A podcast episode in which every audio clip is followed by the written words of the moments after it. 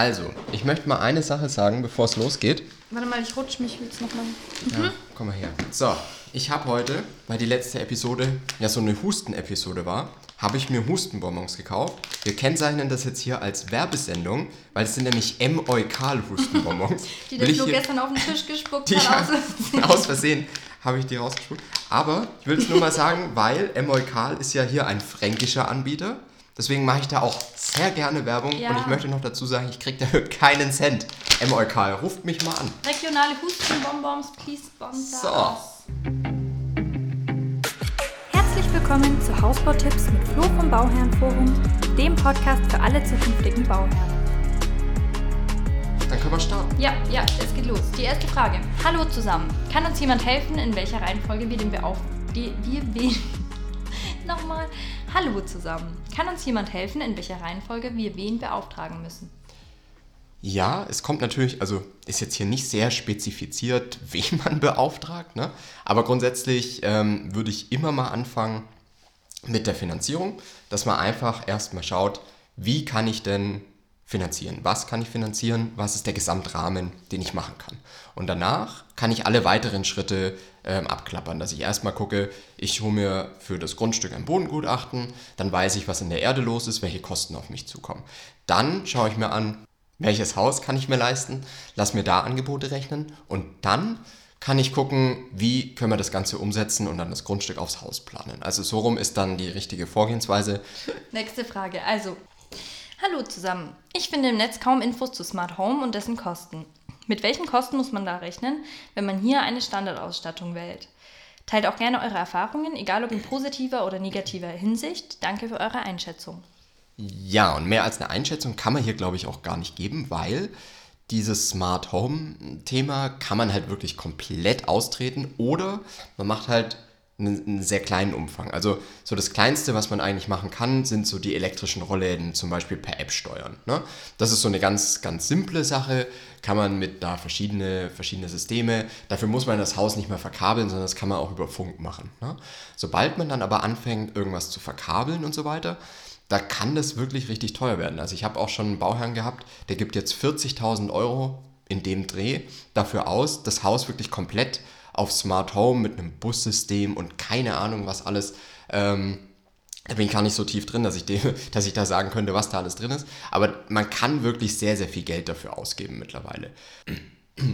Ich hatte auch einen anderen Bauherrn, der, das ist vielleicht auch eine ganz coole Idee, die ich euch einfach jetzt auch mal äh, mit euch teilen möchte. Der macht es zum Beispiel so, der macht sich einen Sonnenwecker. Das heißt, der hat am Schlafzimmerfenster hat er eine Außenjalousie und diese Außenjalousie wird dann je nach Sonnenstand, die erkennt automatisch den Sonnenstand und, ähm, und auch die Uhrzeit und, legt, und geht dann immer langsamer, öffnet sich diese Jalousie sodass dann immer mehr Sonnenlicht ins Schlafzimmer kommt und man quasi sanft geweckt wird. Ja, ist eine gute Sache. Ja, das ist schön. Ja, und ähm, also da kann man wirklich sehr, sehr viel machen mit so, mit so intelligenten Bauteilen. Aber die Frage ist halt, was will man machen und will man wirklich auch das physisch machen, also es wirklich verkabeln? Oder macht es irgendwo mehr Sinn, ähm, das auf Funk zu basieren? Also das, das müsst ihr euch einfach überlegen. Funk könnt ihr natürlich immer nachrüsten und ist auch deutlich einfacher und äh, flexibler, weil das System nicht festgelegt ist, sondern ihr könnt immer das nehmen, was es dann am Markt gibt, weil man weiß ja noch nicht so richtig, welches System setzt sich da überhaupt durch. Ne? Deswegen, das ist so mein einziger Tipp, den ich da geben kann. Schaut, dass das System, das ihr wählt, ähm, wirklich so offen wie möglich ist. Dass egal, wer sich da durchsetzt, wer dafür irgendwann mal Apps programmiert oder was auch immer, ähm, dass man das dafür nutzen kann und das mit eurem System kompatibel ist. Das wäre das Wichtigste. Okay, was sagst du zu smarten Kühlschränken? Ja, ist spitze, ne? Ja, ich weiß Milch nicht. bestellen und so. Ich glaube, ich bräuchte es jetzt nicht. Ja, ich bräuchte es eigentlich auch noch nicht. Aber mal gucken, was so in Zukunft noch alles kommt, ne? Ja, aber sanft geweckt werden klingt auf jeden Fall cool. Okay, nächste Frage. Guten Abend. Jemand Erfahrungen mit Einliegerwohnungen im Neubau? Zum einen zwecks doppelter KfW-Förderung, zum anderen mit den Mieteinnahmen, die Darlehen tilgen. Danke für eure Meinungen. Ja, ist eine sehr, sehr gute Frage und gerade dadurch, dass jetzt die KfW-Förderung ja nochmal erhöht wurde und dadurch jetzt nochmal deutlich attraktiver ist, werdet ihr jetzt in den Musterhäusern von Handelsvertretern sicherlich auch öfter mal hören, ähm, dass man doch zwei Wohneinheiten planen soll zum Beispiel, weil man dann die doppelte Förderung kriegen kann. Wenn man KfW 40 baut, wären das 60.000 Euro Tilgungszuschuss ne? und 240.000 Euro Kredit, den ihr insgesamt nehmen könnt. Also es ist wirklich eine Hausnummer. Ähm, man muss natürlich gucken, ob ihr diese zweite Wohneinheit wirklich selber nutzen könnt oder die auch vermietet bekommt. Ne? Ähm, da hängt es natürlich ein bisschen drauf ab, wo das Ganze ist, was ihr da für eine Miete kriegen könnt und so weiter. Aber das werdet ihr jetzt wirklich immer verstärkt in den Musterhäusern hören, weil klar, für die Handelsvertreter ist es ja auch super, weil dann das Haus größer wird und dadurch die Provision höher. Ne? Also die holen sich quasi dann auch was von dieser KfW-Förderung wieder ab. Also entscheidet es nicht allein danach, dass ihr dann zweimal die KfW-Förderung bekommt, sondern auch ein bisschen danach, ob ihr das wollt. Ne? Ob ihr wollt, dass da wirklich jemand drin wohnt.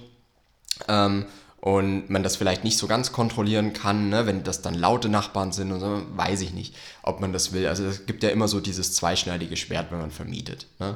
Da muss man sich einfach überlegen. Aber vielleicht ist es für die Kinder ganz cool, wenn, weiß ich nicht, wenn die einfach größer werden und dann mit 15, 16 so ihre eigene Einliegerwohnung kriegen. Sowas kann ja ganz cool sein, ne? wenn das Geschwister sind und dann wohnen die da zu zweit drin in einer Zwei-Zimmer-Wohnung. Sowas kann ganz cool sein, aber ähm, man muss sich halt wirklich überlegen, ich würde es nie daran festmachen, ähm, wie viel Förderung ich kriegen kann für eine zweite Wohneinheit, sondern ähm, würde dann gucken, macht das überhaupt im Gesamtkonzept Sinn oder lade ich mir da eher was auf, was ich eigentlich gar nicht brauche.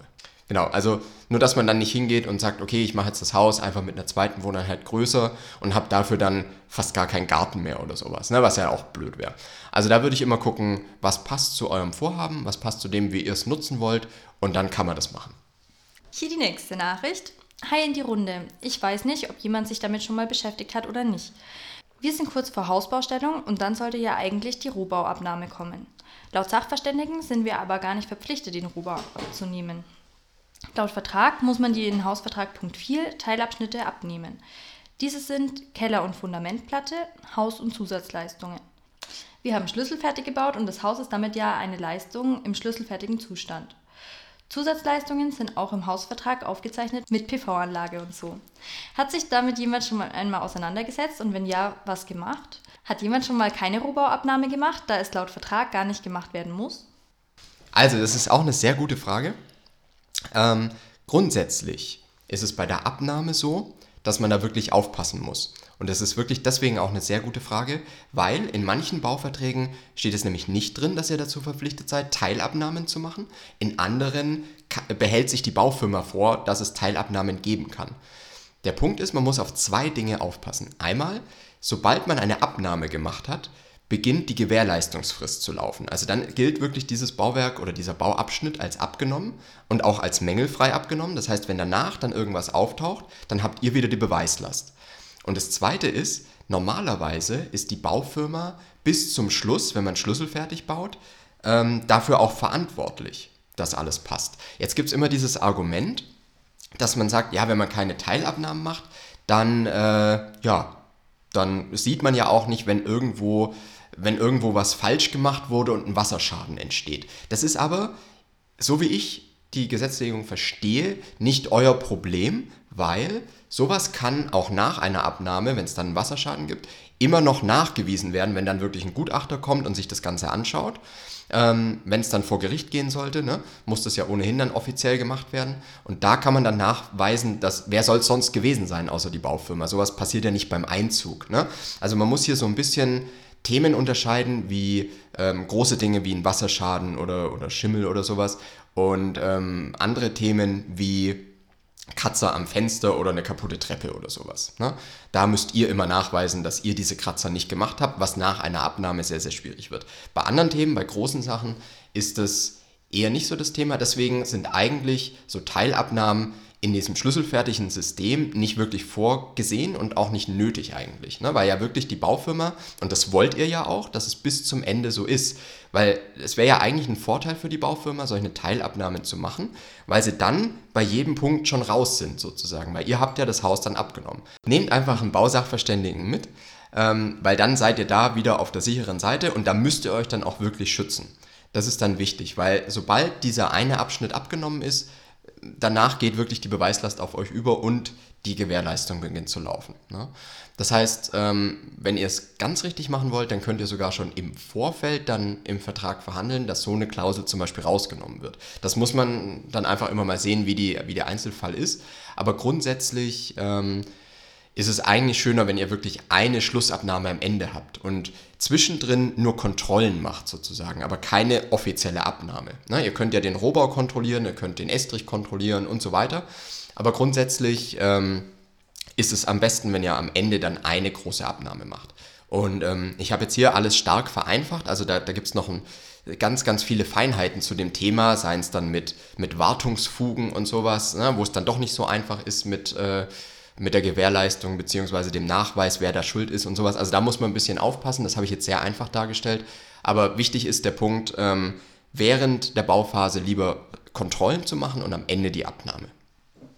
Ja, das waren alle Fragen bisher, aber es kommen jetzt bald ganz viele neue Videos. alle Ja, alle Fragen für heute. Wir hatten Wir heute sind schon jetzt. wieder durch. Ja, Wow, es ging jetzt schnell. das ging schnell.